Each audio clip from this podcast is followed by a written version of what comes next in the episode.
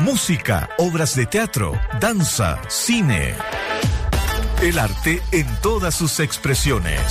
Aquí comienza Escena Viva. Escena Viva. En Radio Usach. Punto y ya partimos Escena Viva en Radio Usach. Bienvenidos y bienvenidas a nuestro programa dedicado al mundo de las artes, la cultura y el patrimonio. Estamos en pleno verano de 2023 y por ello también queremos que nuestra cultura sea primordial.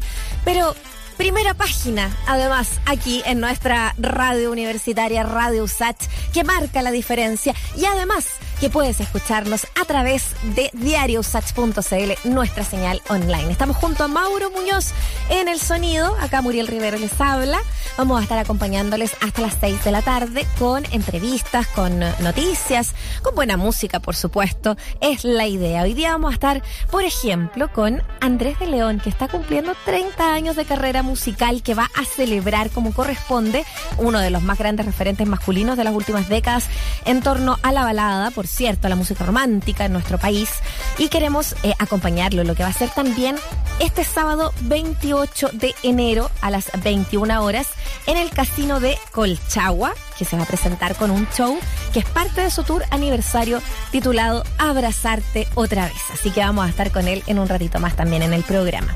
Y tenemos un libro que recomendar, un asesinato cometido por unos adolescentes en un pueblo fronterizo de México con Guatemala la necesidad de unos neurocientíficos de entender el origen de esa violencia.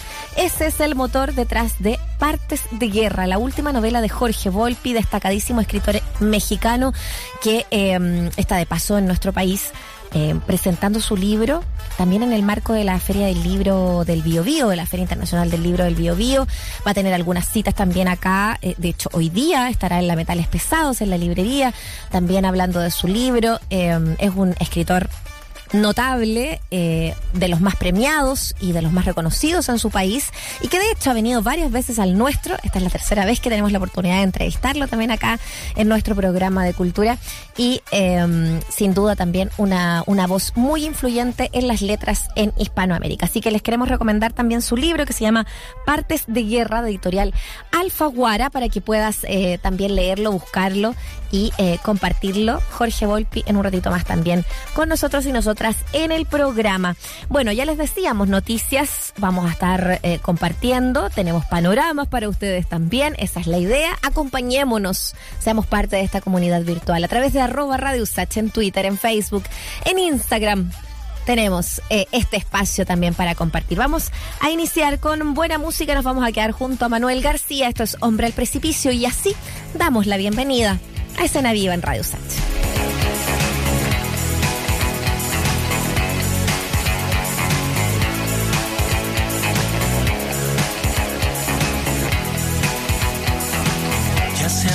Tarde en la ciudad, en la ciudad donde todos se esconden. Nadie me dijo cómo estás, cómo te fue, pareces otro hombre. No sé muy bien a dónde voy, pero quizás me encuentre una razón. Mantengo el paso firme para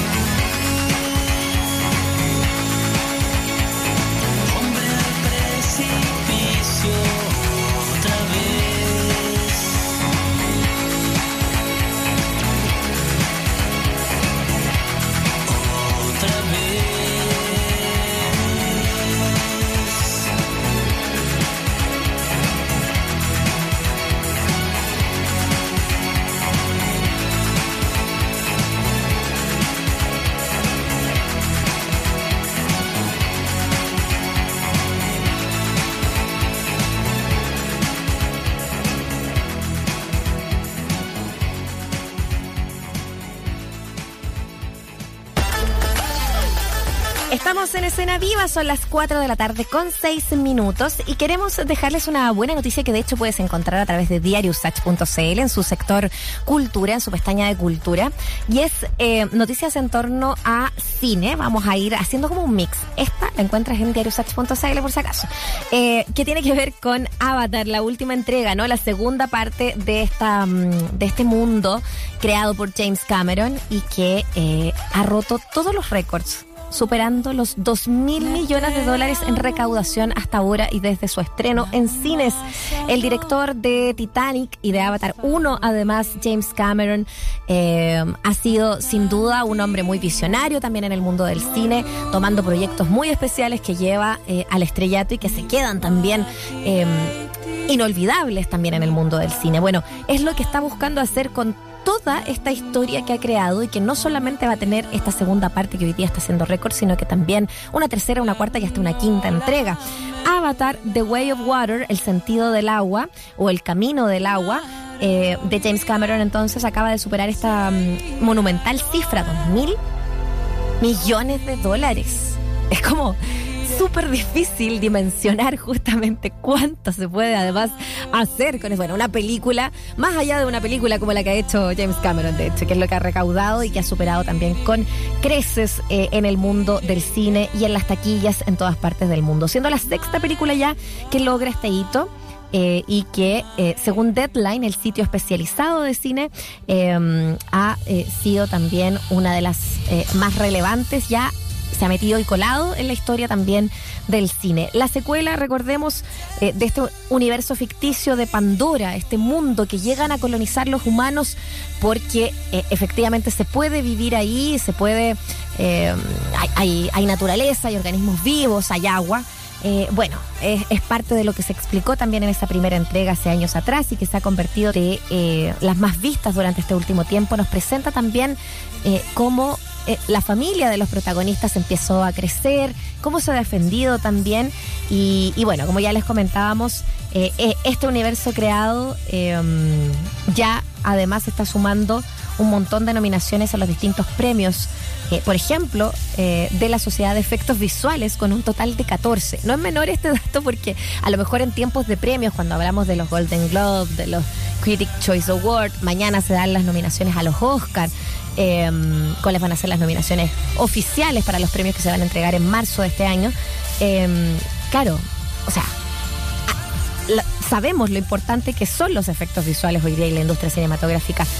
En estos momentos Avatar se lleva una gran cantidad de elogios también por ello y en la sociedad de efectos visuales, sea, ya nos indica eso, que, va a ser probablemente una de las grandes también eh, nombres que surjan ya para el próximo año cuando pueda estar también eh, nominada. Bueno, eh, el film de Cameron supera el récord que logró la serie de Mandalorian. Incluso estamos como viendo eh, cómo, cómo ha roto todos los rankings de plata, de efectos visuales, de, elogios y nominaciones en efectos visuales, de eh, candidaturas, además eh, de lo que significa esto eh, en efectos visuales en producción de cine y televisión, ¿no? Superando, como decíamos ahí, a The, The Mandalorian, eh, que también estuvo nominado muchísimos, a 11 eh, durante el año pasado en esos mismos premios. Los 10 eh, principales mercados extranjeros hasta la fecha han sido China, Francia, Alemania, Corea del Sur, el Reino Unido, la India, Australia, México, España, Italia. Eh, a propósito de lo que sale en la nota de Deadline eh, y que habla de que, por ejemplo, quien encabeza la lista, que es China, ya son 229,7 millones de dólares. Ahí solamente, en ese mercado.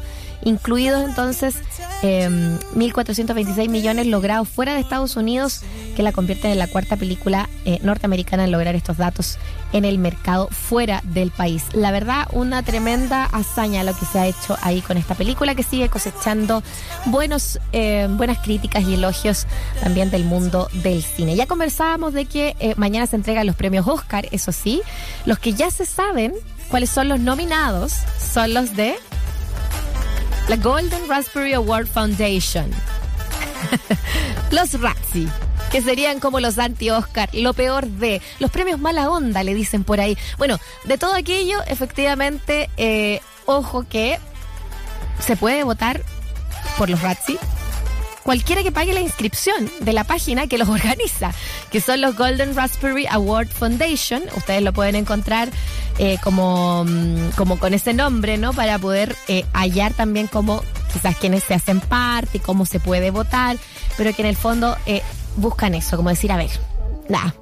Sí, hubo muchas cosas buenas, pero también hubo muchas cosas malas. Y dentro de producciones súper buenas, también hay cosas malas, ¿no? Gente que a lo mejor elogió mucho las actuaciones de una película, pero en realidad el guion lo encontraron pésimo o la dirección la encontraron horrible. Bueno, eso es un poco lo que destaca también así a, grandes rasgos también los Razzie 2023, que revelaron entonces sus nominados justo un día antes de lo que será eh, las nominaciones de los Oscars, que mañana eso de las pasaditas las 10, 10 y media de la mañana, ya van a empezar con la transmisión de quiénes son los nominados y nominadas oficiales para eh, los premios que se van a entregar el 12 de marzo. ¿Quiénes están? Sí, a los Golden Raspberry Award. Bueno, por ejemplo, Blonde, lo comentamos, la película protagonizada por Ana de Armas y que habla de la vida eh, de eh, Marilyn Monroe, bueno, pero que no es biográfica, eh, tiene muchas nominaciones, ocho en total, entre ellas peor película y peor director. Todo el mundo ha elogiado la gran actuación de Ana de Armas, pero también la crítica se ha dividido entre quienes amaron esta película y cómo fue dirigida y pensada y otros que dicen, oye, el guion, no, para la casa.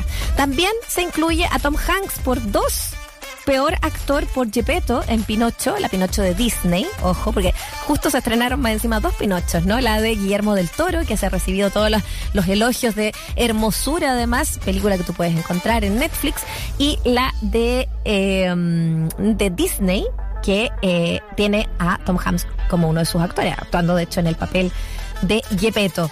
Eh, y también como el peor actor de reparto por Elvis, la película en eh, la que él encarna al manager de Elvis Presley. Eh, y que, claro, dejaron, por ejemplo, a su actor principal como mejor actor este año en área dramática de películas por su actuación, de hecho, por, por, por esa, por, Elvis, ¿no? Bueno, a Tom Hanks lo tienen catalogado como del peor eh, como actor de reparto. Otras cintas nominadas, por ejemplo, Jurassic Park, Dominion, Morbius, Good Morning, son algunos de los títulos que están dentro de estos Razzie 2023. The King's Daughter también está ahí. eh, y de hecho Pinocho, Disney Pinocho eh, o Pinocchio, eh, es justamente eh, otra de las nominadas. Y ya lo decíamos, la primera que encabeza es Blonde. Eh, peor actor, además de Tom Hanks, está Jared Leto por Morbius, Sylvester Stallone por Samaritan, Pete Davidson, que es eh, una animación me parece porque es, es por la voz, es Marmaduke y eh, Colson Baker por Good Morning. Eso es. Peor actriz. Eh, Ryan Kiera Armstrong por Firestarter, Bryce Dallas Howard por Jurassic Park Dominion, es la protagonista de las últimas películas de Jurassic Park, Bryce Dallas. Eh, Diane Keaton por Mac y Rita. Y yo aquí digo, pero ¿cómo fue a caer Diane Keaton en una lista de peor actriz? Impresionante. Kaya Scodelario por The King's Daughter y Alicia Silverson por The Requiem. Son algunos, como decíamos, de eh, los nominados y nominadas a los Razzie, eh, los eh, Golden Raspberry Award Foundation, premios que entregan y premian además lo peor de. Vamos a seguir con música. ¿Cuáles son tus menos favoritos, tus más odiados del mundo del cine? Pues nos puedes contar, arroba Radio Sacha en Twitter, también nos puedes decir eh, aquello. Vamos a seguir con música, nos quedamos con el argentino Kevin Johansen, esto es Cumbiera Intelectual, un recuerdito aquí, que seguimos disfrutando de la música, de escena viva en Radio Sacha.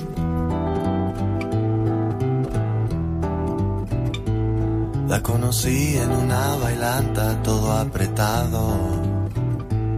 Nos tropezamos, pero fui yo el que se puso colorado. Era distinta, diferente su meneada.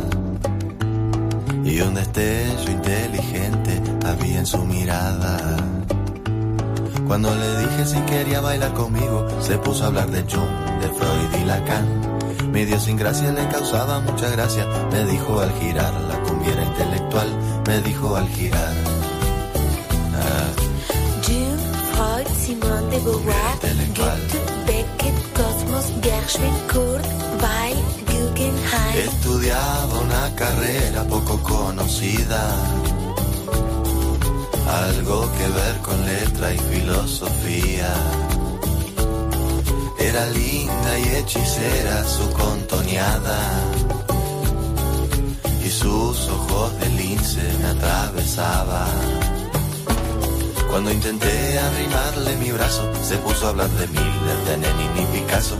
Y si osaba intentar robarle un beso, se ponía a leer de Neruda unos versos. Me hizo mucho mal, la cumbiera intelectual no la puedo olvidar. Esa cumbiera intelectual. Si le decía vamos al cine rica, me decía veamos una de Culturica. Si le decía vamos a leer las flores, me hablaba de Virginia Woolf y sus amores. Me hizo mucho mal, la cumbiera intelectual Esa cumbiera intelectual. Le pedí que me enseñe a usar el Bauhaus, pero solo quiere hablarme del Bauhaus. Le pregunté si era chorra o rockera, me dijo que Stein era re tortillera, no la puedo olvidar. Jarmusch, Küsto, Cocteau, Arto, Magui, Maran, Twyla, Zarb, Gilda, Visconti, Gismonti. me hace daño. Yo no quiero que pienses tanto, cumbiera intelectual. Yo voy a rezarle a tu santo para que te pueda soltar. Paul, Klee, Ante, Garmas, Kandinsky, Diego, Frida, Tolstoy,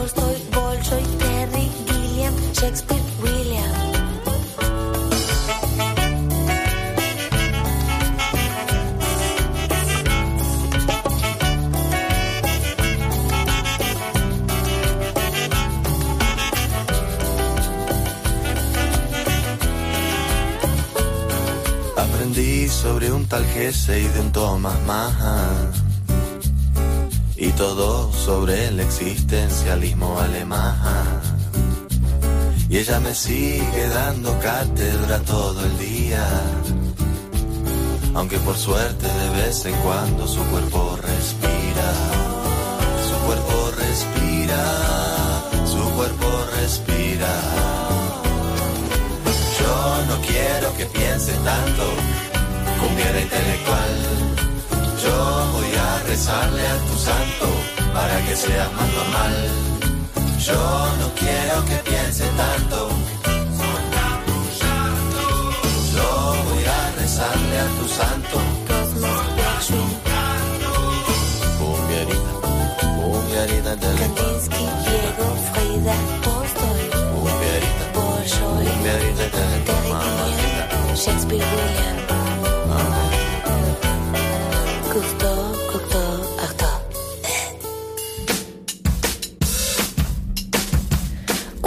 Tarde.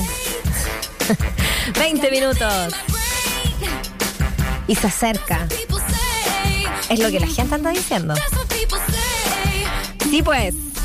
Taylor Swift, que está vendiendo entradas como loca en Estados Unidos. Tanto así que como hace unos meses atrás decíamos y contamos acá que se cayó la tiquetera a ese nivel de reclamos que hubo también en su momento, porque la locura y el fervor por volver a verla en vivo y en conciertos y en gira se transformó eh, en un hecho y ahora ya tiene todo su 2023 prácticamente agendado y andan diciendo, en Brasil sobre todo y en Argentina, que Sudamérica está contemplado para el segundo semestre, tiradito para octubre en realidad.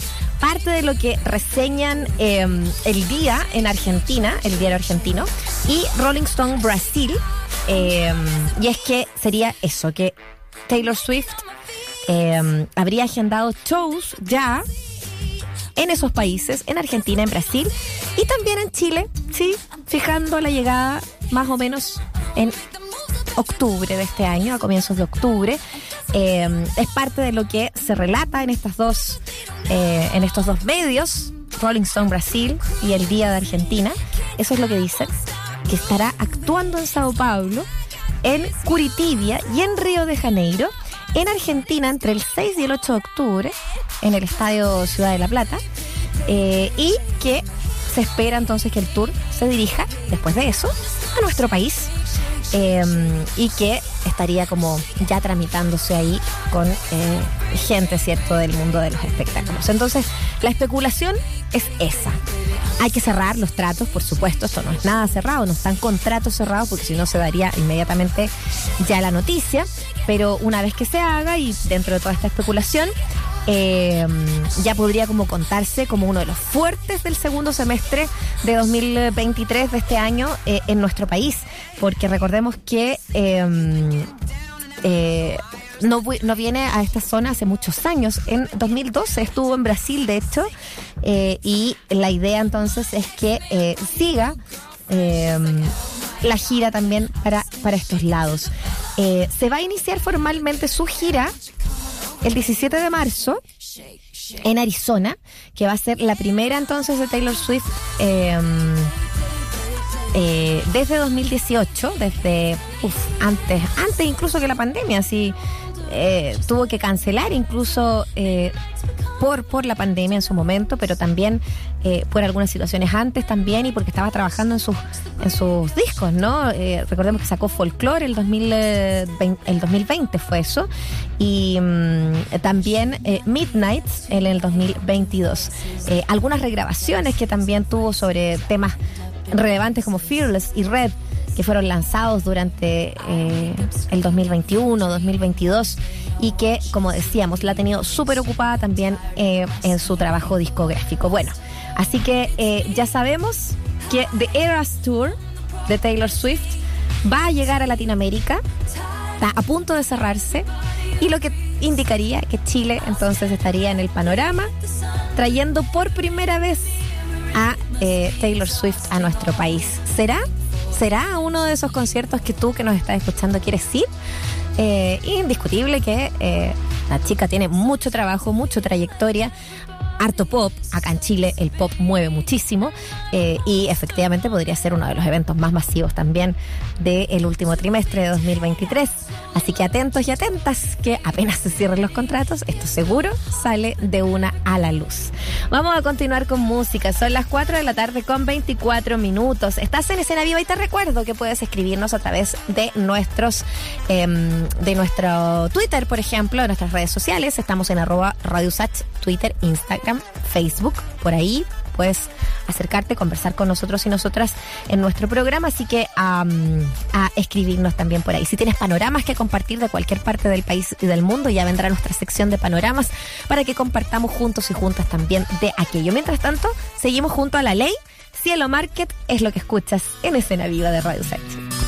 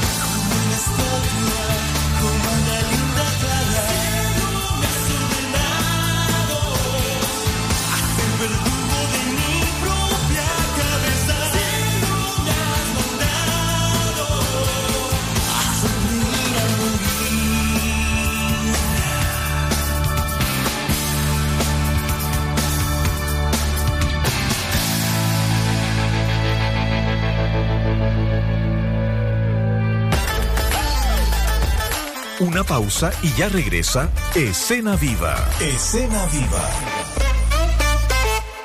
Poner a prueba tus talentos deportivos y jugar tenis o una pichanga en los parques Bernardo Leighton, Pierre Dubois, La Platina o La Bandera. Leer poemas tranquilo y bajo la sombra de la pérgola en el Parque Violeta Parra. Sí, esto y más son parte de los panoramas que puedes disfrutar de la red de parques urbanos de Parque Met, presentes en 15 comunas de Santiago. Conoce más en www.parquemet.cl y en nuestras redes sociales arroba.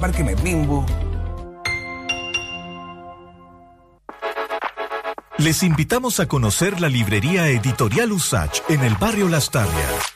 Un espacio donde se encuentra la literatura, las ciencias sociales, la estética, la historia, el periodismo, la divulgación científica, infantil y juvenil, además de los libros publicados por académicas y académicos de nuestra universidad y otras casas de estudios.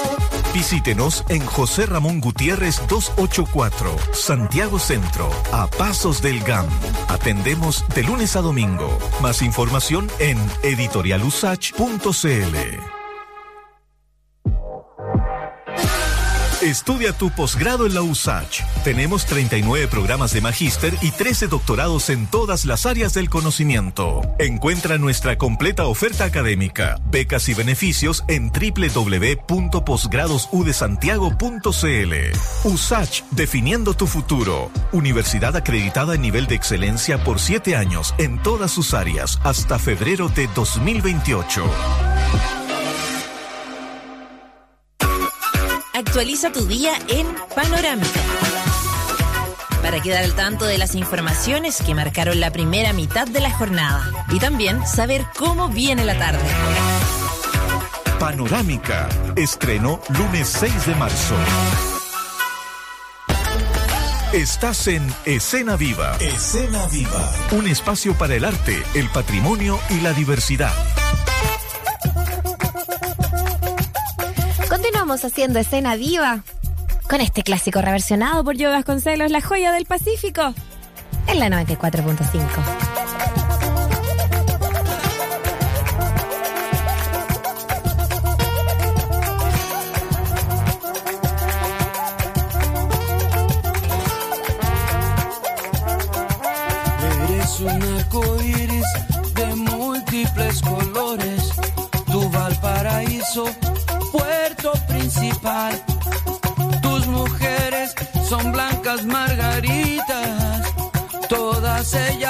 arrancadas de tu mar.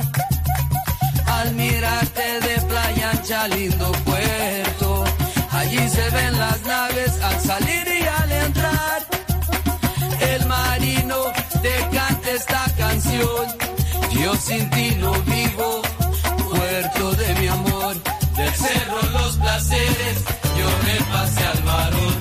Me vine a cordillera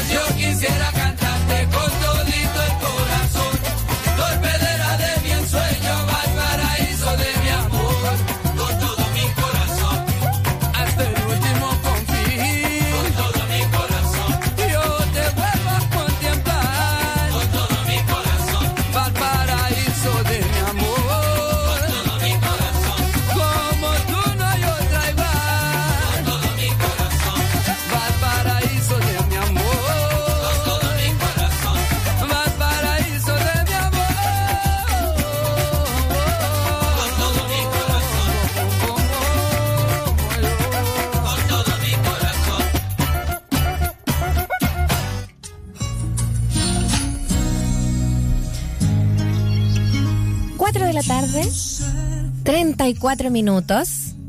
Eh, y claramente sabemos que, que es una de las voces indiscutibles de la música chilena, de las voces masculinas de la balada nacional, además.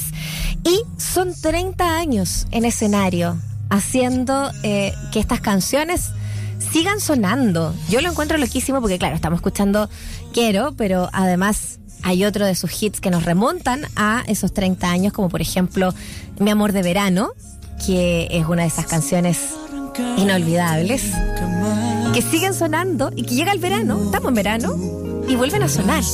Andrés de León es esa voz inconfundible eh, celebrando esos 30 años de trayectoria. Y tenemos que decir que va a ser una fecha especial también, este 28 de enero a las eh, 21 horas en el Casino de Colchagua, eh, que va a realizar parte, ¿cierto?, de este tour aniversario titulado Abrazarte otra vez. Andrés de León, un gusto tenerte acá con nosotros y nosotras en Escena Viva. ¿Cómo Hola, estás? Muriel, ¿cómo estás? Muy bien, muy bien. ¿Cómo estás tú? ¿Cómo Muy va? bien, contentísimo, contentísimo. Hemos tenido un verano precioso, lleno de fechas, show, celebración de estos 30 años. y, y siguen, y siguen las fechas, y sigue esta, esta sensación, esta emoción tan linda que, que he vivido toda mi vida prácticamente sobre los escenarios. Así que feliz de poder contar también con el cariño de la gente. Totalmente. Claro, nosotros te pillamos a- en pleno de este tour aniversario, abrazarte otra vez, eh, y, queríamos hablar de ello, ¿no? Hablar obviamente eh, de esa fecha, de la que viene, que es como decíamos este sábado en el Casino de Colchagua, pero, pero también de, lo que viene los futuros conciertos, pero evidentemente hay que remontarse esos 30 años. Eh, esta canción suena eh, siempre y como la primera vez. ¿Qué te pasa a ti con eso, con esa permanencia en la Es- música? Es Andrés? increíble, es increíble poder contar con una canción tan importante, una canción que ha pasado a ser parte del, del, del cancionero popular chileno.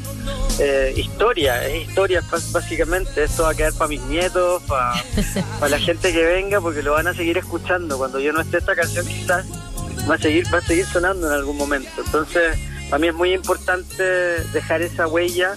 Es una canción que quiero muchísimo. Mucha gente se pregunta, me dice, oye, pero ¿te, te aburres de, de cantarla? Por ningún motivo. Es una canción que adoro, que quiero muchísimo y que cada día me sorprende más eh, con la cantidad de, digamos, de lo transversal que ha sido a través de las generaciones. Desde que comencé el 93, cuando recién comencé y grabé, la grabé por primera vez, eh, uf, ha sido solamente lindas sensaciones, lindos recuerdos, escenarios, eh, historias de gente que se me ha acercado para contarme que se conocieron con esa canción y luego después de 20 años se volvieron a reencontrar. y que están celebrando ese día para ir a verme porque estoy cantando el amor de. O sea, así, así de potente puede llegar a ser, es, es muy lindo, es muy lindo Oye. lo que pasa con la música. ¿Cuántos, seguramente, imagino, imagino esas parejas también que te han escogido para los 14 de febrero, para los matrimonios, para, para todo lo que puede significar también esta canción. Pero para ti significa eh, un inicio, eh, un inicio del todo, de, de tu relación y tu amor con los escenarios y con la música. Eh, quisiera llevarte también a eso y a lo que significa para ti eh, estar 30 años eh, en la música. ¿Qué es lo que más te ha gustado de este mundo que escogiste? Es la música. Es que lo que más me ha gustado es la música. Yo soy una persona que. Yo nací con algo. No es que. A ver, no es que los músicos vengamos con algo especial, ni seamos personas distintas. Simplemente es con lo que uno. Con lo que uno llega al mundo, finalmente.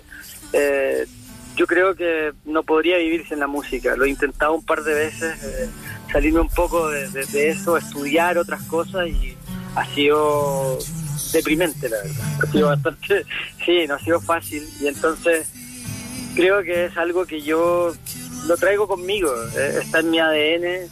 eh, la música es lo que más me ha gustado estos años, creo que es lo que...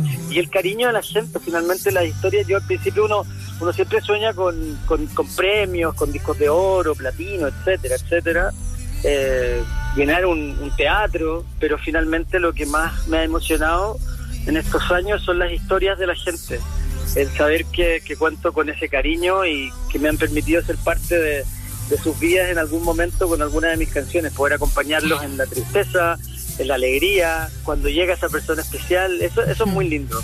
Creo que eso, y verlos cantar en vivo, eso, eso no tiene precio. Corear tu- tus canciones, no tiene precio. eso es precioso.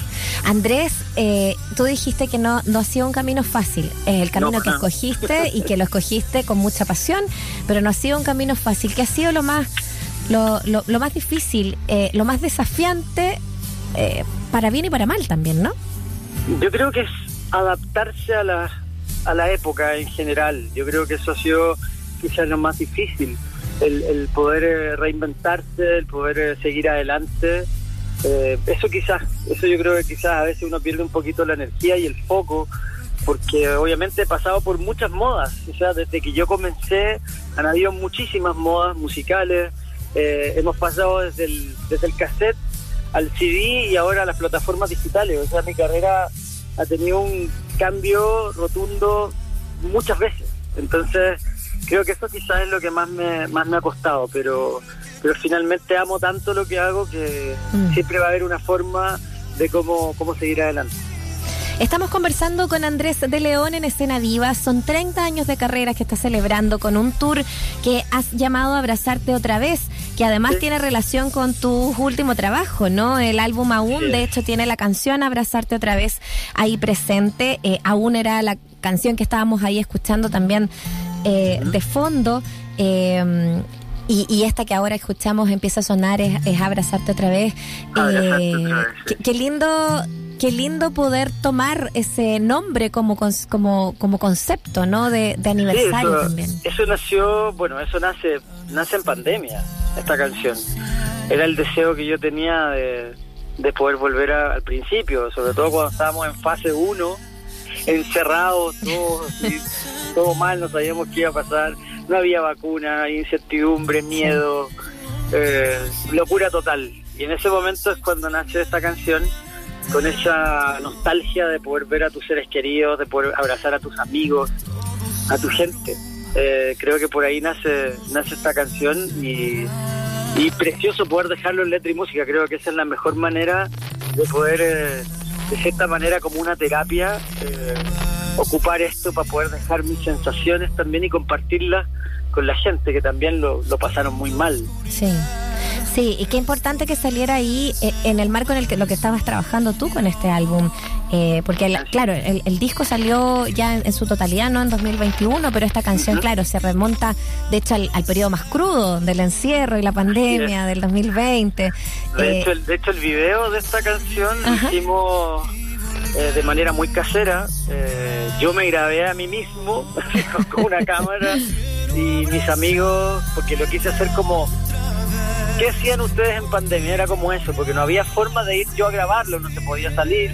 Así que lo hice de esa manera, lo hicimos con videos eh, desde WhatsApp, en, el celular de cada uno, y me enviaron sus videos con sus familias, y quedó algo muy bonito finalmente. Oye, con grandes figuras en el video también. Sí, ¿no? Está, bueno, De- del mundo de la música popular y de y de, y de la y de la cultura pop en general Sí, por también. supuesto, ¿no? Está Marcelo Pablo Artichoto, Por ejemplo. Que es para mí, no, es que yo soy yo soy muy colocolino, tengo que decirlo, ¿no? Y es, para mí es como, no, el referente máximo, así es como, es mi ídolo de juventud, Marcelo Artichoto. Entonces, conocerlo, haber cantado con él, ser su amigo hoy día, para mí eso es máximo, así es como demasiado importante para mí.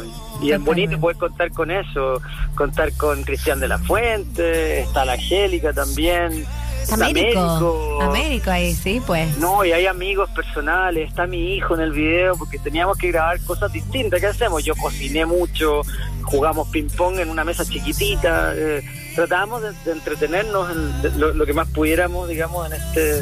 Para, que, para, no, para no volvernos locos, finalmente. Al totalmente. final eso es- Fue una, bueno fue una etapa bien. ruda. Te ha tocado etapa, te han tocado etapas rudas también de la música, Sí, como hemos sí. conversado. Bueno, parte, Imagínate. parte, parte de eso, lo que se, lo que sucedió también con este disco, ¿no? Como una suerte de reencuentro en general. Qui- quisiera llevarte ahí a lo, a lo último de lo que has grabado también, que es por ejemplo este álbum, eh, el dejarlo ir, el dejarlo recorrer, son 11 canciones que, que están en todas las plataformas digitales también. Eh, ¿Cómo ha sido tu relación también con, con este disco en particular? Más allá de que esté inserto hoy día también como parte de, tu tour de aniversario. No, es que el disco, el disco aún fue un disco que se creó en diferentes momentos y que, que tiene una carga emocional muy grande. Y, y el verlo ya que está completito en, en- en las plataformas y poder eh, mostrar ese trabajo a toda la gente que se hizo con, con tanto cariño, incluso momentos que se grabaron en, en mi casa. O sea, yo tuve que grabar en mi home studio muchas de las canciones también. Entonces, eh, creo que el querer seguir adelante siempre estuvo presente, el aún estar ahí. Por eso se llama aún el disco. Eh, porque yo sí, sí quiero seguir. Aún quiero seguir eh, cantando, aún quiero seguir en los escenarios, aún quiero seguir comunicándome con la gente con mi música. Eso es lo que, lo que quiero. Andrés de León y su declaración de principios en estos 30 años de carrera también. Seguir, continuar, estar aún ahí eh, junto a la música y junto eh, al público de la música eh, popular, de la música romántica, de la balada, de la música en general. ¿Qué género más relevante también, Andrés? Porque hoy día quizás muchos géneros podrían estar como en competencia. ¿Cuál es el que el que sobresale hoy día en el, en, el mercado? ¿Qué es lo que más se pone en, medios? O, o qué es lo que está marcando también a través de eh, plataformas digitales o de streaming? Pero la balada es como que se queda, ¿no? ¿Cómo, cómo ves tú también eso? Eh, Mira, como te decía en el comienzo, mi, mi música ha sobrevivido a, a muchas modas y a muchos cambios de formato. Y, finalmente la balada siempre va a estar ahí presente. La, la- música que yo elegí eh, cultivar, la música desde el corazón, creo que es algo que nunca va a pasar de moda y siempre, siempre va a haber una... va- van a haber eh, adeptos, van a haber escuchas, van a haber, va, a haber gente que es fanática de eso. Sí, y, y qué relevante también como las nuevas generaciones van tomando eso, ¿no? Tú dices, se, ha eh, reformado, se ha tomado, eh, pero está, y es muy latinoamericana también el cómo, la, cómo se, se vuelve a reformular también. ¿Qué sientes tú que ha sido lo, lo, eh, la mayor incursión que también te has permitido dar en torno a, este, a ti mismo, ¿no? En, en, en la música. Mira, yo la verdad nunca me he cerrado a las posibilidades de otros estilos. Yo siempre, para mí la música es una sola. Simplemente eh, hay, hay ciertas cosas que van cambiando, pero, pero lo más importante bajo mi, mi, mi concepto de, de vida y de música es tratar de hacerlo siempre lo mejor posible. Que suene lo mejor posible, trabajar con la gente idónea para poder llegar a ese resultado final y así es como he incursionado un poco en el género urbano más romántico. Mm. El otro día me invitaron a cantar eh, para los 60 años de la Sonora Palacios, que lo encontré Qué increíble. bien. canté una cumbia, yo nunca había cantado cumbia. ¿Y cómo te sentiste? Son increíbles, son increíbles, me sentí como pez en el agua porque porque es preciosa la canción, entonces eh, creo que la gente ahí se va se va a sorprender también de, de que también puedo cantar de todo, a mí me gusta la música en general. He descubierto a través de los años que me gustan todos los estilos y a mí lo que más me gusta es cantar, me gusta mucho. Bueno, es lo que estamos conversando. Son 30 años de eh, escenarios, de carrera, de discos, que está en pleno, pero en pleno, en pleno tour, abrazarte otra vez el tour aniversario de Andrés de León. Eh, una de esas fechas es este sábado 28 de enero a las 9 de la noche en el casino de Colchagua. Las entradas están en estos momentos a través de ticketpro.cl a la venta. Esta es la fecha más próxima. Eh, más cuéntanos, próxima, sí. eh, cuéntanos cuáles más vienen, cuáles más eh, se pliegan Mira, también de lo, este de lo verano de, que, tour. de lo que me alcanzo a acordar, eh, tengo ahora el 9 de febrero en el Enjoy de Antofagasta y de ahí para adelante tenemos la celebración del 14 de febrero, eh, que no me acuerdo en este momento dónde era, pero es en el sur del país. Eh, también para celebrar los 30 años vamos a, vamos a hacer un gran show en el Gran Arena Monticello. Vamos a hacer un- una celebración preciosa con invitados, que no puedo dar mucho mucho adelanto de aquello, pero, Ya. pero sí estamos trabajando en hacer un show de celebración absoluta, algo que me quedé con ganas de hacer con la celebración de los 25 años, que íbamos a empezar a girar y tuvimos que parar todo por la pandemia, y entonces eh, ahora sí lo vamos a retomar con estos 30 años. Oye, todo en todo caso está presente en las redes sociales de Andrés, Andrés de León Oficial, en Andrés de León Instagram. oficial. Eso. Andrés de León Oficial, para que busquen ahí eh, este tour. Ahí está, de hecho hay una hay Sí. una que tiene todas las fechas también que hemos estado hablando a Sí, propósito pues, de, Ahí, ahí me de enero. que el 29 de enero voy a estar en Renaico. Qué Un lugar que no lindo. conozco, así que estoy feliz de poder, de poder ir.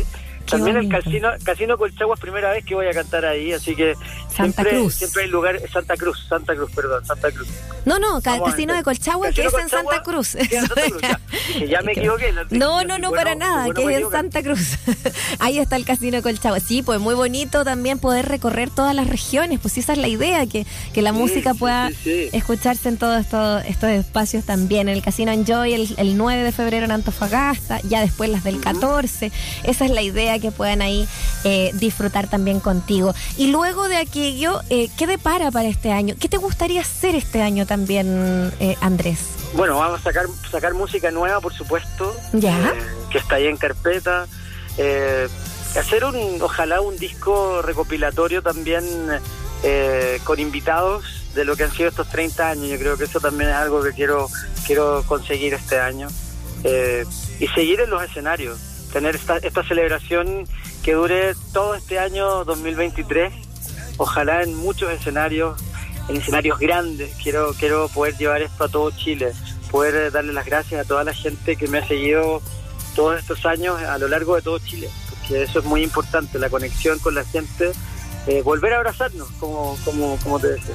Totalmente. Andrés, te queremos dar las gracias, felicitaciones por estos 30 años de carrera musical, gracias, por este Muriel, tour que continúa, estás en plena, estás en la mitad, así que a, seguir disfrutando. La fecha próxima, ya sabes, es en el Casino de Colchagua, en Santa Cruz, Colchagua. este 28 de enero a las 21 horas. Esa es la próxima fecha.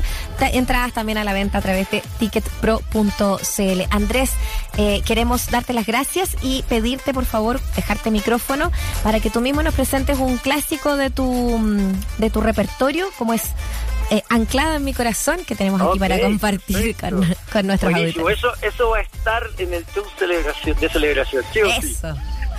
Bueno, muchas gracias Muriel, muchas gracias a todos por, por, por este espacio. Eh, esta celebración va a ser en grande, así que están todos invitados para que para que celebremos estos 30 años de música. Agradecido de cada uno de ustedes. Los dejo a continuación con, con este clásico que se llama Anclada en mi corazón.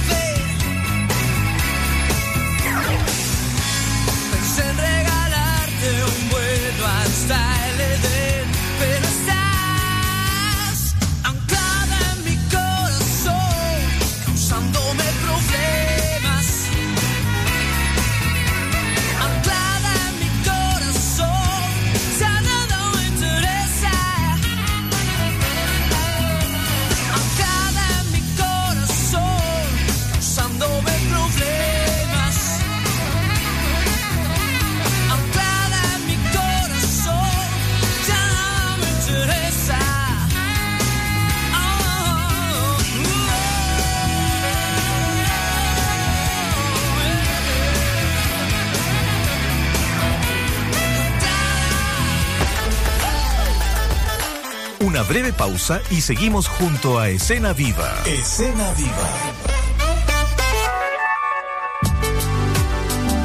Es la hora en Radio Usach.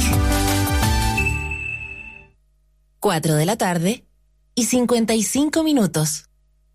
94.5 Radio Usach. Marca la diferencia.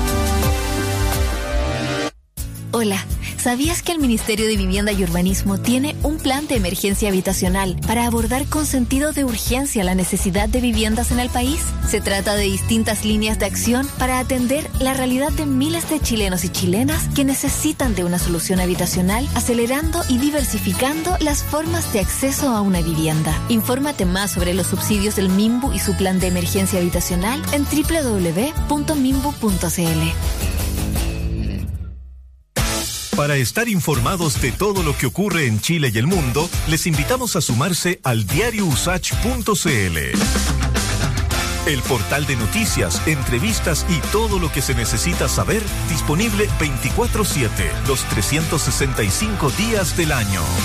Diariousach.cl, nuestra casa digital para entregarle la información más veraz, rápida y oportuna diariousach.cl, el sitio informativo de Radio Usach 94.5. Marca la diferencia.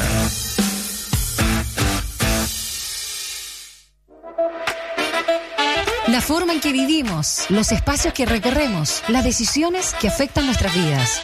¿Cómo la actualidad impacta nuestro mundo? Te invitamos a transformar tu día. Frecuencia pública, ciudadanía y calidad de vida. Frecuencia Pública por Santiago Televisión y Radio Usach. Estreno lunes 6 de marzo. La creación en todas sus formas tiene su lugar en Escena Viva. Escena Viva.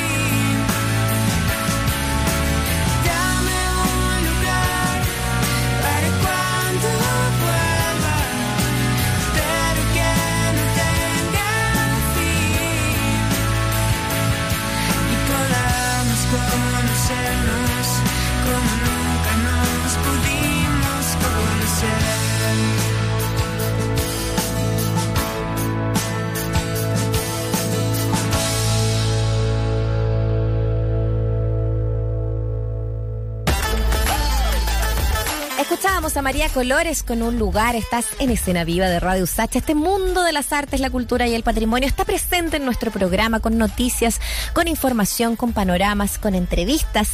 Eh, en unos minutos más vamos a estar conversando con el escritor eh, mexicano Jorge Volpi a propósito de su novela Partes de Guerra. Es una novela que sacó a través de Editorial Alfaguara. De hecho, hoy tiene un, um, un encuentro además y conversatorio con um, la escritora Ariel Richards, donde van a estar en la librería Metales Pesados, ahí en José Miguel de la Barra, 460 en el centro de Santiago a las 6 de la tarde. Si está terminando nuestro programa y parte ese conversatorio ahí um, en el sector, ¿cierto?, de eh, la librería Metales Pesados. Y eh, bonito momento también para poder seguir disfrutando de libros. Está la Feria Internacional del Libro del Bio Bio, donde él también va a estar presentando esta, esta novela. Eh, importante también reconocer este eh, hermoso trabajo que ha hecho y que también nos habla de algo que viene investigándose un buen tiempo, que es el tema de la violencia. De todo aquello vamos a estar conversando eh, junto al escritor en unos momentos más. Sí, te recuerdo que tenemos nuestras redes sociales abiertas para que tú también puedas participar, para que puedas comentar de nuestras entrevistas y también puedas mandarnos panoramas de cualquier parte del país que eh, quieras relevar, por ejemplo. Sobre todo en estos momentos de verano, eh, que hay mucha actividad y que se la juegan también por espacios también ahí al aire libre, eh, un espacio público. Bueno, la idea es esa entonces, que nos escribas en el arroba Radio de Twitter, Facebook, Instagram y podamos entonces compartir de aquellos panoramas también en nuestro último segmento. ahí siempre dejamos panoramas para poder compartir con ustedes. Así que mm, ahí está, esa es la invitación. Mientras tanto, la invitación también es escuchar buena música y tenemos a los Jaivas. Suben a ser conmigo, hermano. Qué buen tema, qué buena banda. La escuchas en la 94.5 Radio Sach.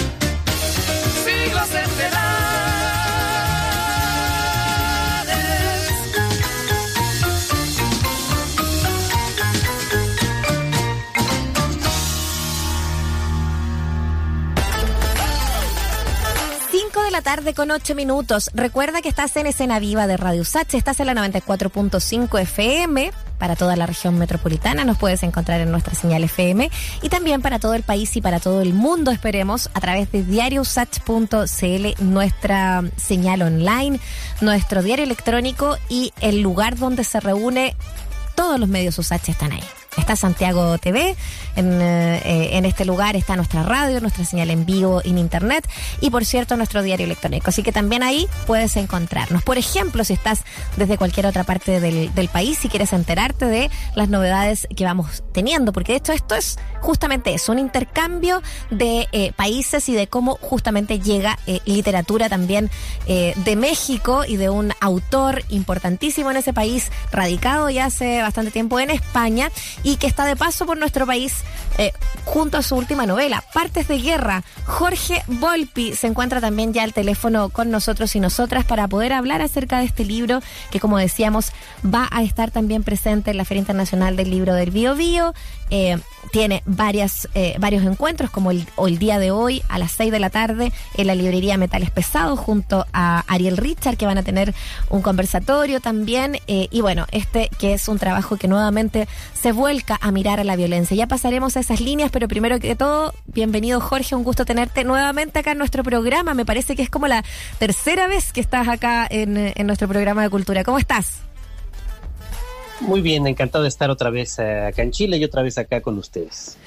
Jorge, eh, cuéntanos sobre, primero antes, como decíamos, de, de- hablar de partes de guerra y la novela eh, en sí, efectivamente, es una relación bastante estrecha la que, la que se ha generado con nuestro país.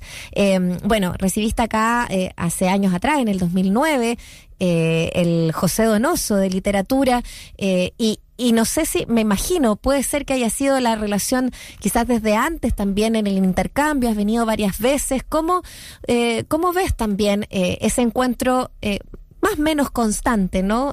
Con, con nuestro país? Bueno, pues me da mucho gusto estar de vuelta en, en Chile, un país con el que tengo ya una relación muy larga.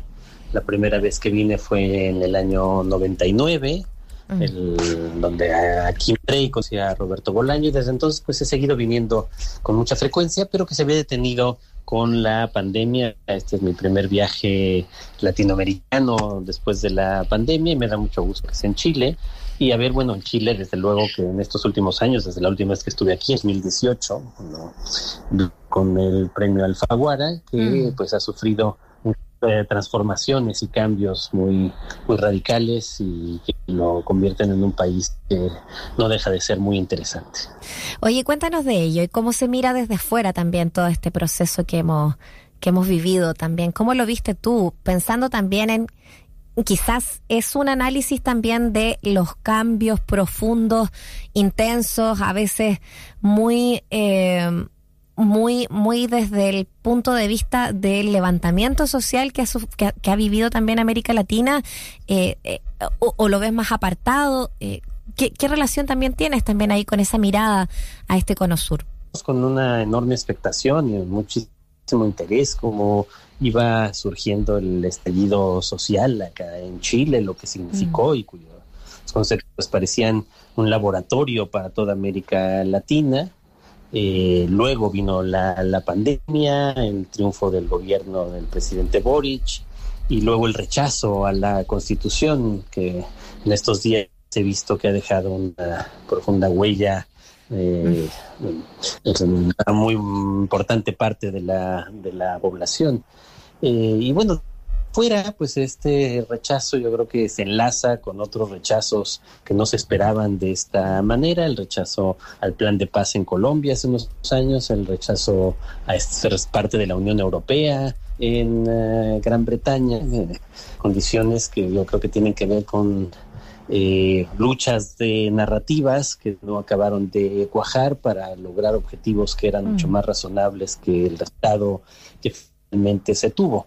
Pero aún así, lo, que le he dicho a mis amigos eh, acá en Chile en estos eh, días en Concepción y ahora aquí en Santiago, es que con todo y todo, desde fuera, desde México, desde otras partes de América Latina, se sigue viendo a Chile como un eh, eh, país muy interesante, con un gobierno que no deja de seguir siendo muy interesante respecto a lo que está pasando en otras partes y que finalmente pues lleva un año apenas el gobierno de Boric y que quedaría mucho por en estos años todavía para transformar Chile en una sociedad pues, aún más igualitaria. Oye, eh, es, es notable lo que dices, ¿no? Porque efectivamente eh, se ha sentido como cierta convulsión. Y aquí hemos sentido que ha pasado muchísimo, pero claro, es cosa de mirar también eh, vecinos y, y, y, nos siguen pasando de alguna manera. México, sin duda, tú, eh, como decíamos, estás radicado hoy día en España, pero, pero evidentemente hay una, hay una conexión. Uno, eres uno de los escritores también más, más relevantes de tu, de tu país eh, y, y, y, sin duda también ahí hay una, una manera y una lectura también. Eh, en torno a la violencia que lleva eh, ya gran parte de tu trabajo y de tu vida de los últimos años en investigación. Es el caso, por ejemplo, eh, de tu libro anterior con eh, una novela, perdón, con un, trabajo de, de, de, no ficción que, que se llama Una novela criminal y que inspiró incluso una, una serie también en, en Netflix, ¿no? Y, y, y es interesante, quizás podemos abordarlo eh, de antes o desde ahí eh, lo que ha significado para ti enfocar, poner foco también a, al tema de la violencia en México eh, y quizás ponerlo en un contexto más global también. Pues sí, México, por desgracia, es uno de los países más violentos de América Latina y del mundo desde el 2006 que inicia eso que se ha llamado guerra contra el narco y tenemos, hemos acumulado 350 mil muertos, más de 100 mil desaparecidos. Realmente es una situación sí. que sigue siendo eh, terrible. No es difícil como escritor. Yo eh, dejé México en abril del año pasado apenas y antes de eso estuve casi 10 años viviendo en México y justamente enfrentado todos los días como mis compatriotas a esta violencia que no acaba y por lo tanto pues era también inevitable no intentar retratarla de distintas maneras en la literatura, lo han hecho muchos escritores de varias generaciones. Y yo con estos libros recientes, con la novela criminal y la serie de televisión y el podcast que se hicieron a partir de ella y ahora con partes de intentar desde perspectivas distintas, un caso de no, no ficción, en un caso volviendo a la ficción, pero tratando de reflexionar sobre las condiciones que marcan esta violencia mexicana. Es parte de lo que encontramos en Partes de Guerra, que sí es una novela, está eh, transitando en el fondo, lo, lo pa, para también ponerlo ahí en contexto a nuestros auditores y auditoras, eh, desde la no ficción o desde la ficción, como es el caso de esta novela, eh, hay preguntas en torno a dónde surge eh, esta, esta violencia. Y es parte de lo que pasa en la novela con estos personajes. Eh, un, un, asesinato cometido además por adolescentes eh, y que intriga a, a los neurocientíficos también a, poder entender de dónde viene. y de pronto encontrarse quizás preguntándose a sí mismo, de sí mismos o mismas también, eh, en torno a sus eh, huellas de abusos o, o tanto más. Eh, contemos un poquito del el origen de esta novela eh, y, y de sus personajes también ahí a nuestros auditores, Jorge. Bueno, esta novela nace en la pandemia, finalmente que pude tener un espacio de reclusión, como todos nosotros, para poder escribir. Tenía mucho tiempo, interés en abordar el tema muy difícil de la violencia entre niños y adolescentes, y más en un país como México, donde esa violencia se ha exacerbado. Y por otro lado, pues llevo ya varios años obsesionado y escribiendo y dando cursos, tratando de vincular las neurociencias con la literatura, y quería que hubiera neurocientíficos, y creo que entonces surgió ahí la idea de articular estas dos historias en una novela que me permitiera eh, una trama en la cual, en efecto, se comete un crimen entre niños y adolescentes en un pequeño poblado muy alejado de los centros de México, en la frontera entre México y Guatemala, en el río Usumacinta, y un grupo de neurocientíficos que intentará encontrar las razones de esta violencia. Y finalmente, pues metafóricamente también la novela pues intenta explorar un poco las razones que han hecho que México mismo se convirtiese en un país tan lento. ¿Y qué, qué te deja eh, esas reflexiones? Y lo pregunto también desde eh, ese interés y de tus propias inflexiones y, e investigación en torno a la, neuro, a la neurociencia, ¿no? Eh, no es solo un capricho para nada el ponerlo en, en, tus páginas, hay un interés muy genuino de ver qué sucede y cómo lo relacionamos con la cultura, con, con cómo se lleva, qué pasa con México, qué pasa con esa violencia eh, y, y, de qué manera también eh, está afectando hoy día, ¿no? Porque, como tú dices, la guerra eh, contra el narco en general eh, ya se ha tomado varios años, pero es algo bastante cruento. Lo vemos avanzar en el resto de Latinoamérica. Es algo latente hoy día acá, eh, algo que quizás no veíamos hace muchos años. Yo no sé si, si lo has podido comentar también con quienes, quienes han estado acá eh, en nuestro país, Jorge, pero eh, el temor a ese mundo es mucho más presente hoy día de lo que era hace un par de años atrás en nuestro país. Hay algo que estamos entendiendo de ese mundo y de cómo eh, se cuela en lo profundo eh, y que ustedes conocen quizás eh, de manera más, eh, más destapada, eh, más, más arrojada. ¿Cuál es ese interés? ¿Cómo lo juntas con la neurociencia también? ¿Cuáles son esas inflexiones tuyas también, más allá de las páginas de la novela, en torno a esa violencia? ¿Se explica solamente bueno, desde, desde, desde, ese miedo, o sea, desde ese tema del narco? Eh, también quizás para allá, perdón ahí la, la autointerrupción.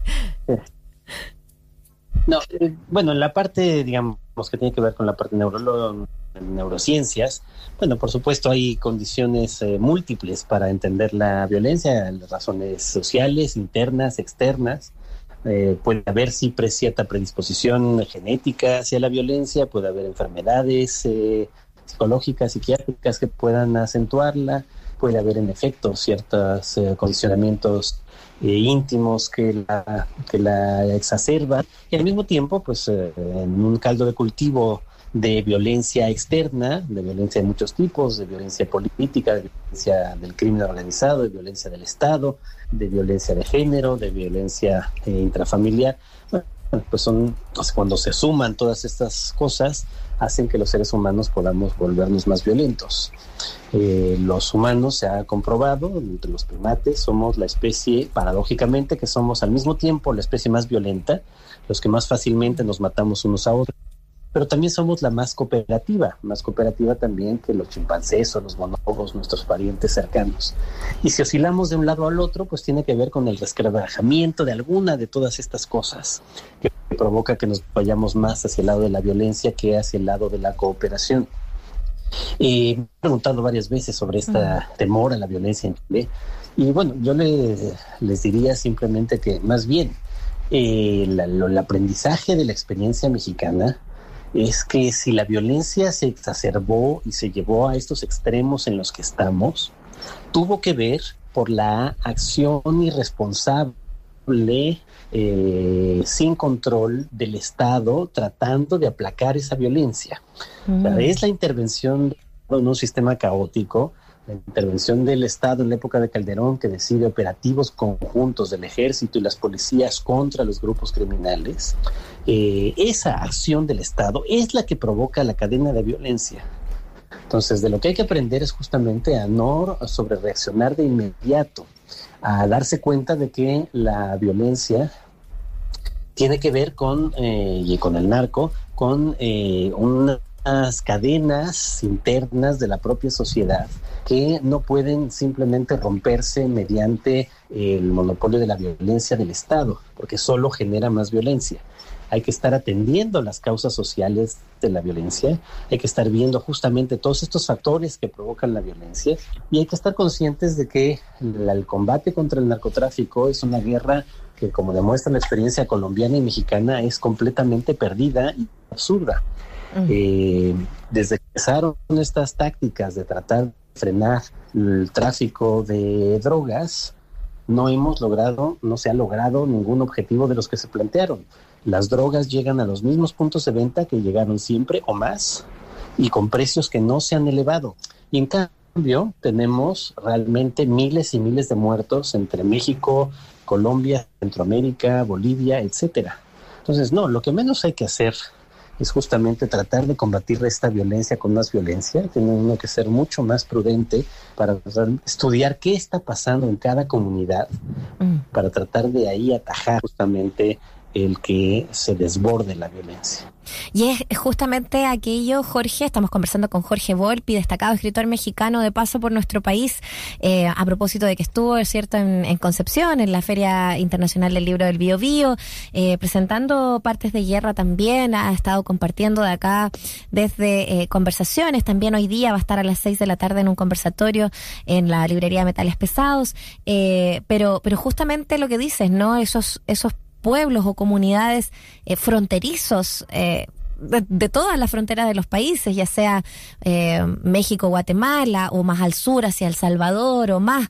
Y, y acá en Latinoamérica nos pasa también, son esos pueblos los que más sufren eh, esa como eh, sobre reacción o la, o la interacción de la misma violencia. Hablemos un poquito también de aquello que eh, nos presentan estas páginas, porque mm, a partir de, eh, de, de, encontrarse, ¿cierto? Unos, unos chicos que están pasando, unos migrantes que están pasando, encuentran a esta niña, a esta adolescente, de, 14 años, em, eh, el cadáver de ella, ¿cierto? Se descubre quiénes fueron, eh, la cercanía que tenían y esto entonces eh, lleva a Luis Roth, uno de los protagonistas de la novela, a viajar y a empezar a estudiar junto a la otra protagonista que es Lucía Spinosi em, y que desde ahí efectivamente empieza también toda esta interrelación, esta investigación, lo que hablábamos.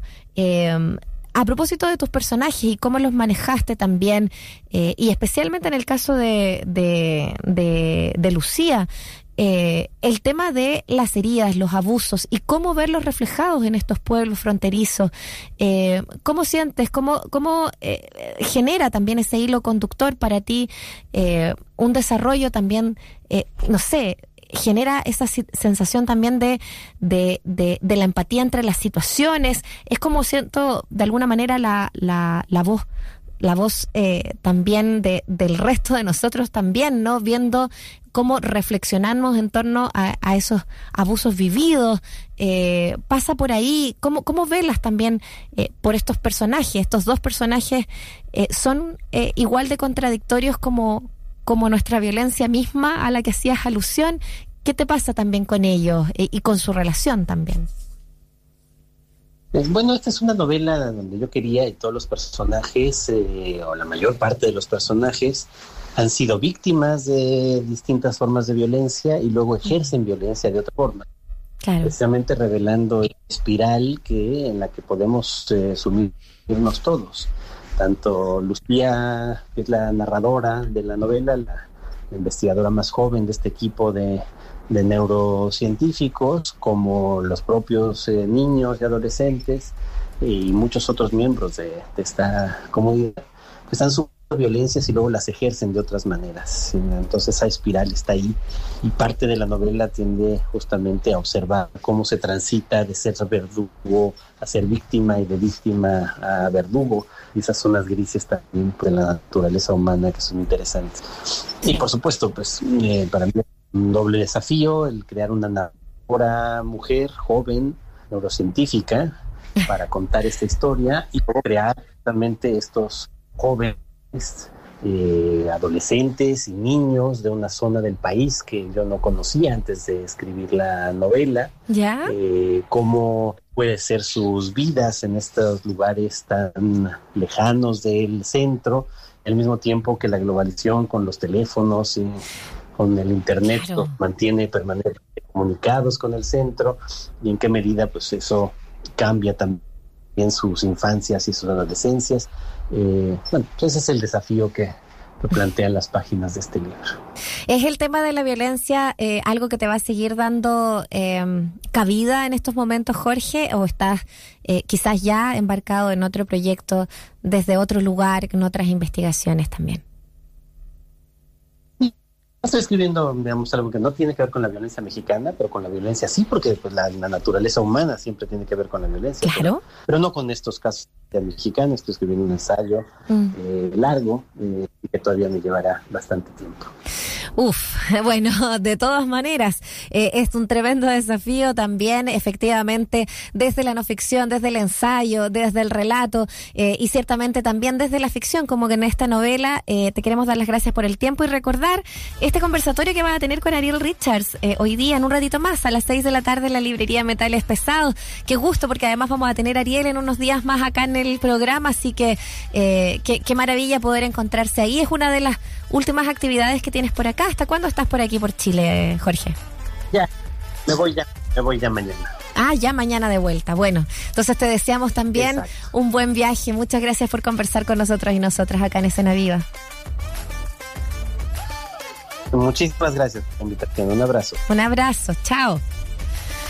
Jorge Volpi, destacadísimo escritor mexicano, eh, nos presentó Partes de Guerra, pudimos conversar un poquito acerca de esta novela, pero también sobre sus intereses, sus investigaciones y tanto más. Recordemos entonces, si quieres pasar por el libro, comprarlo, eh, una de esas también, eh, disfrutar de esta conversación que va a tener con Ariel Richards en la Metales Pesados. Recuerda que esto es José Miguel de la Barra, 460, en la comuna de Santiago, hoy a las 6 de la tarde. Vamos a continuar con música y nos quedamos junto a Cuervos del Sur. Esto es el árbol del desierto. Seguimos haciendo escena viva en Radio Sánchez.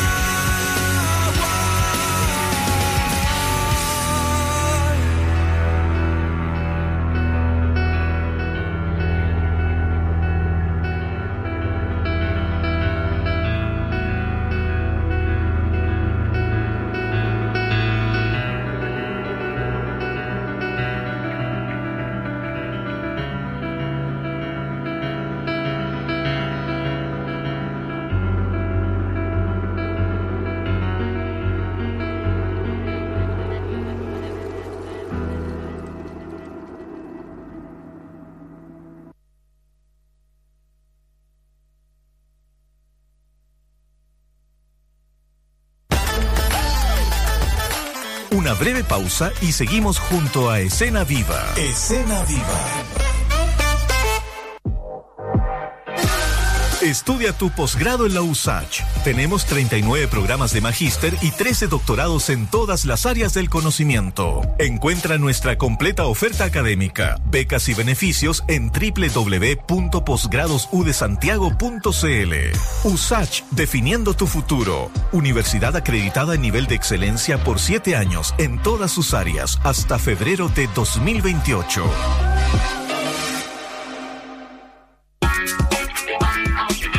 Temas que interesan e importan van más allá de lo contingente. Necesitamos una mirada profunda de la política pública, un debate democrático, franco y pluralista sobre los temas pendientes de Chile. Te invitamos a Enlace USACH, información y opinión al servicio de la ciudadanía. Enlace USACH por Santiago TV y Radio USACH. Estreno lunes 6 de marzo.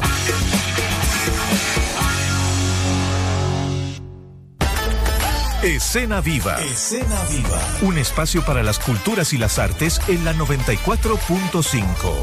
Radio Usach.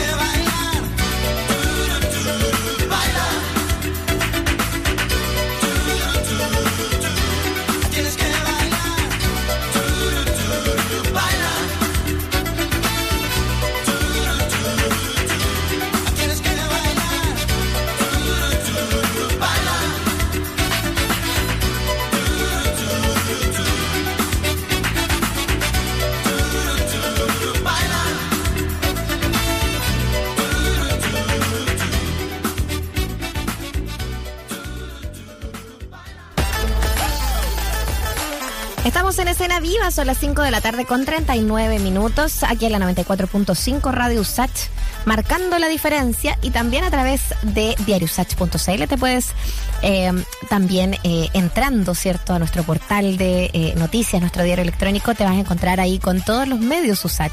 Radio Usach y Santiago TV también están ahí, así que ahí de todas maneras, de cualquier parte del país o del mundo, nos encontramos en este lugar. Queremos revisar un poquito de noticias del área nacional porque un eh, devastador robo sufrieron en el Teatro de la Memoria. Qué, lamentable tener que dar estas noticias y qué importante también eh, reconocer la labor, el trabajo que a puro pulso han hecho también ahí eh, su director, eh, además es uno de los actores más eh, renombrados de nuestra escena del cine y del teatro, como es Alfredo Castro, bueno, y de la televisión, por cierto. Eh, la verdad es que estaban, mostraron unas imágenes ahí a través de su cuenta en Instagram, eh, la cuenta de Alfredo Castro, eh, de cómo rompieron la puerta al parecer como hasta martillazos, ¿no? Y, rompieron la alarma de cuajo. Fue un robo que, que inmediatamente la, mm, la agencia de seguridad llamó para informar que la, la alarma había sido eh, manipulada y sacada. Entonces llegaron relativamente en poco tiempo y eh, ya no quedaba nada de nada de las cosas que para un teatro, que por cierto es una sala, es un espacio, eh, se fueron directamente, dijeron acá, eh, dijo acá Alfredo Castro en sus redes, a lo que les, les, les significaba también algún dinero, ¿no? Eh, cuando nos llamaron de la alarma fuimos para allá y nos dimos cuenta de que se habían llevado todo. Fue súper rápido, como si supieran dónde estaban las cosas. ¿A qué cosas se refiere? Bueno, a la mesa de luces y de sonido. en Tremenda pérdida, sin duda. Eh, computador, ¿cierto? Eh, micrófonos, algunos datas.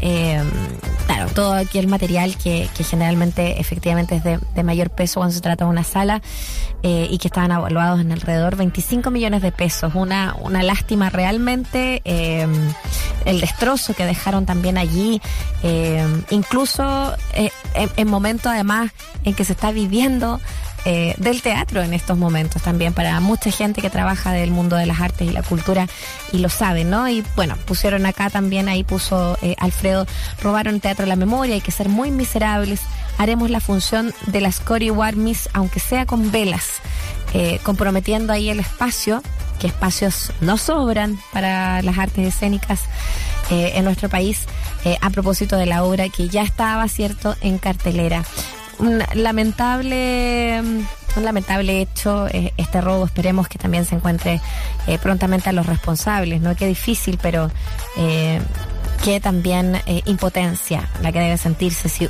a uno a una ve estas noticias y bueno tanto que cuesta sobre todo cierto a trabajadores y trabajadoras de las artes y la cultura poder poner algo en pie tener un espacio. Bueno, lamentablemente tenemos esta, esta noticia que entregar. Esperemos ef efectivamente que eh, puedan recuperar también los enseres que fueron sustraídos. Vamos a continuar con uh, música. Nos quedamos escuchando ahora a los prisioneros. ¿Por qué no se van?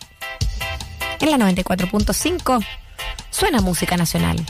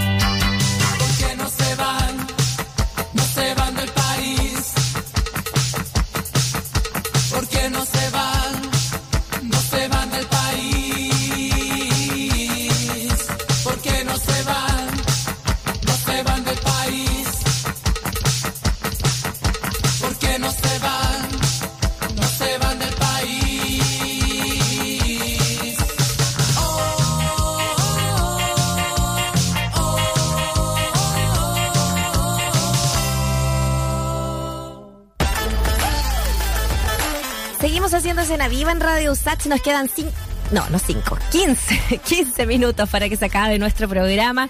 Eh, pero por supuesto que tenemos nuestra sección también de panoramas para compartir. Y este es como un panorama noticia que salió el fin de semana y que está fabuloso y que nos invita también a pensar en nuestro patrimonio, en vivir y caminar en lugares con historia. Y es este lanzamiento piloto de las visitas guiadas al Cerro Castillo en la quinta región, eh, que se abrió desde la misma presidencia, ¿cierto? Como posibilidad para que la gente eh, pueda descubrir también em, las inmediaciones de eh, este espacio como es Cerro Castillo, eh, un lugar que ha sido históricamente también, y sobre todo en el último tiempo, de encuentros también para los presidentes, ¿cierto? Y, ministros. Bueno, en esta oportunidad también abrirlo al resto de la comunidad que conozcan su historia. Así que ahí estaba, por ejemplo, la ministra Brodsky, Julieta Brodsky, lanzando este, este proyecto. Em, información que puedes encontrar en diariosach.cl, por supuesto, en nuestro diario electrónico, sección cultura. Y eh, sobre estas visitas guiadas, eh, ahí en, en el espacio del Palacio Presidencial de Cerro Castillo, que está en Viña del Mar, eh, puede ser ahí una opción para poder conocer mejor nuestro patrimonio histórico, decía la ministra también, eh, facilitando también el acceso a la ciudadanía de los espacios patrimoniales, que no sea solamente abrirlos para el Día del Patrimonio, pues, podamos recorrerlo, podamos vivirlo ahí también. Así que eh, parte de eso entonces es reconocer que van a ser los jueves, todos los jueves, cuando van a poder inscribirse para hacer eh, y participar de estas visitas guiadas entre las 3 y las 4 de la tarde y quienes deseen ir van a poder inscribirse a través del sitio web, atención y anoten, visitas guiadas cerrocastillo.presidencia.cl. Son 20 personas por grupo y eh, van a tener la posibilidad entonces de ir tomando, ¿cierto? Eh, cada jueves, si no alcanzaste quizás a uno, a poder ser el otro, no hay problema. Un recorrido que consta de la entrada al palacio, la caminata al hall de acceso, pasando por el living, escritorio del presidente, el comedor, terraza exterior para salir por el acceso izquierdo del palacio. Así que es como eh, no es tan largo, pero claramente van a poder ver y disfrutar del camino que toma, ¿cierto? Todo este palacio, este inmueble patrimonial. Así que mm, en septiembre del año pasado se comenzaron a realizar algunos tour pilotos donde se recibió a cerca de 150 personas eh, dedicados muy, muy a eh, grupos etarios específicos o de interés específico, como por ejemplo club de adultos mayores, clubes deportivos, estudiantes de diversos liceos ahí de, Viña del Mar y colegios también de la quinta región. Así que eh, ahora ya está más abierto a la comunidad en general, no solamente a la gente de Viña del Mar o de la región de Valparaíso, pero tienes que hacerlo a través del sitio web Así que si tú a lo mejor no eres de la quinta región, pero pasabas o pensabas pasar por la zona eh, eh, y, te cae un jueves, a lo mejor revisa, ¿no? Eh, visitas guiadas cerrocastillo.presidencia.cl porque los jueves de 3 a 4 van a estar abriendo también ese espacio para ti. Dejamos ese panorama también para que puedas disfrutar eh, a través de nuestro programa Escena Viva. Dicho esto, estábamos eh, en nuestro programa, vamos a seguir disfrutando de música. Nos quedamos junto a Chasimodo Caramelo.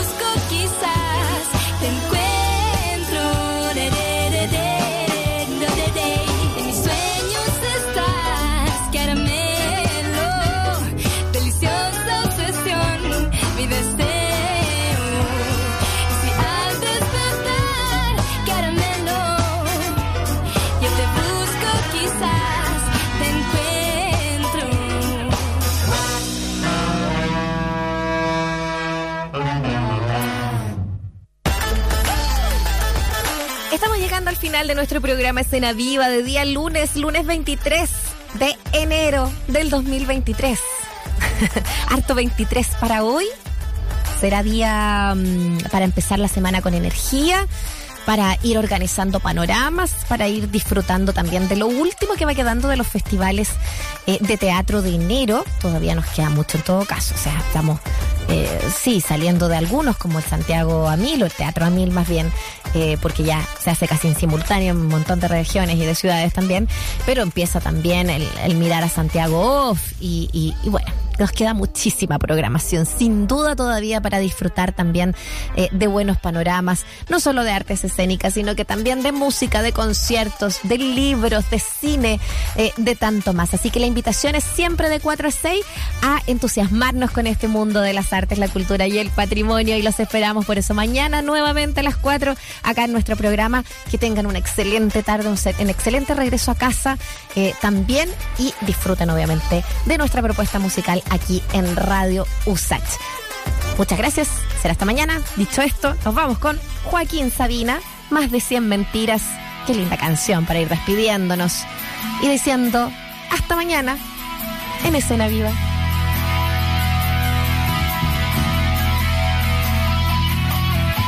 Tenemos memoria, tenemos amigos, tenemos los trenes, la risa, los bares, tenemos la duda y la fe, sumo y sigo, tenemos moteles, garitos, altares, tenemos urgencias, amores que matan, tenemos silencio, tabaco, razones, tenemos Venecia, tenemos Manhattan, tenemos cenizas de revoluciones.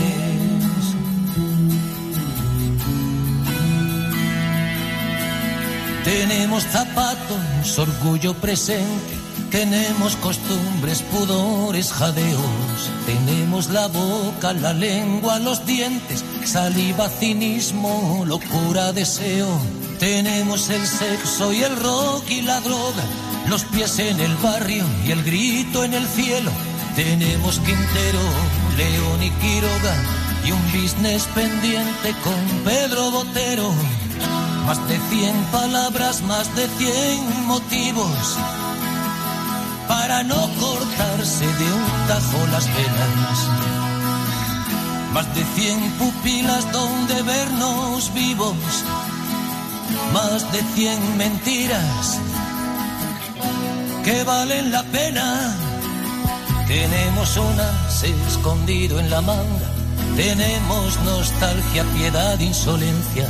Monjas de Fellini, curas de Berlanga. Veneno, resaca, perfume, violencia. Tenemos un techo con libros y besos. Tenemos el morbo, los celos, la sangre. Tenemos la niebla metida en los huesos. Tenemos el lujo de no tener hambre.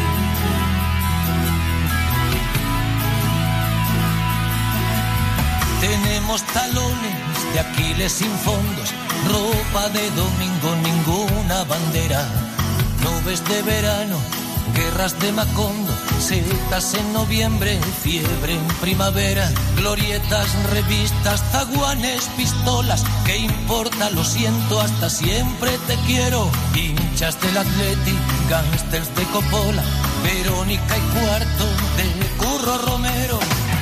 Más de cien palabras, más de cien motivos para no cortarse de un tajo las penas.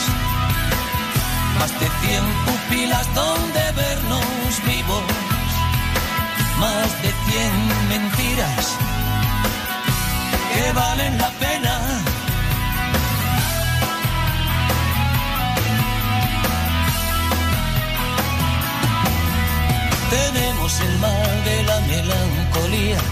La sed y la rabia, el ruido y las nueces. Tenemos el agua y dos veces al día, el santo milagro del pan y los peces. Tenemos lolitas, tenemos don Juanes, Lennon y Macarne, Gardel y Lepera. Tenemos horóscopos, Biblias, Coranes, ramblas en la luna, vírgenes de cera.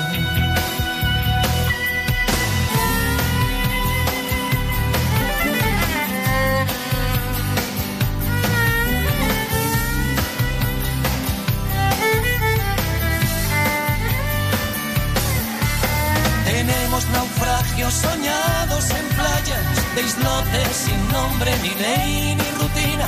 Tenemos heridas, tenemos medallas, laureles de gloria, coronas de espinas.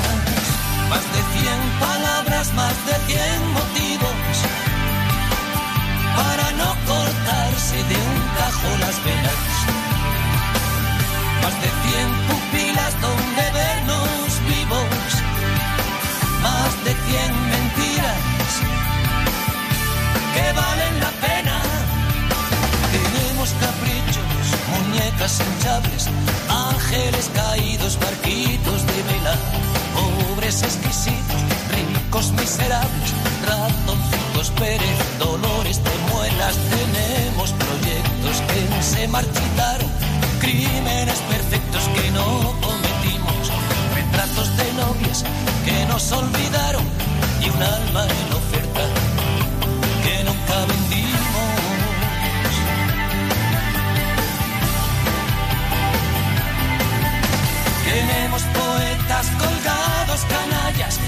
Quijotes y Sanchos, Babel y Sodoma, abuelos que siempre ganaban batallas, caminos que nunca llevaban a Roma.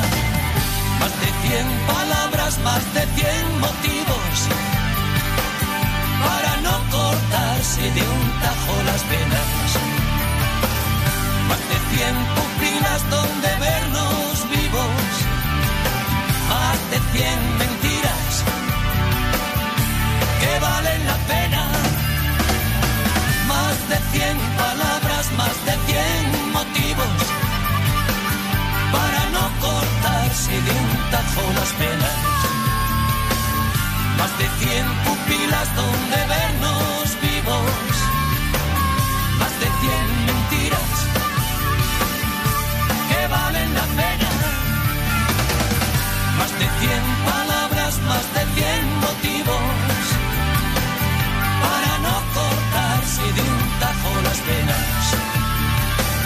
más de cien pupilas donde vernos vivos, más de cien mentiras. Fue Escena Viva. Escena Viva. De lunes a viernes desde las 16 horas. Música, obras de teatro, danza, cine. Escena Viva. El arte en todas sus expresiones. Hasta pronto.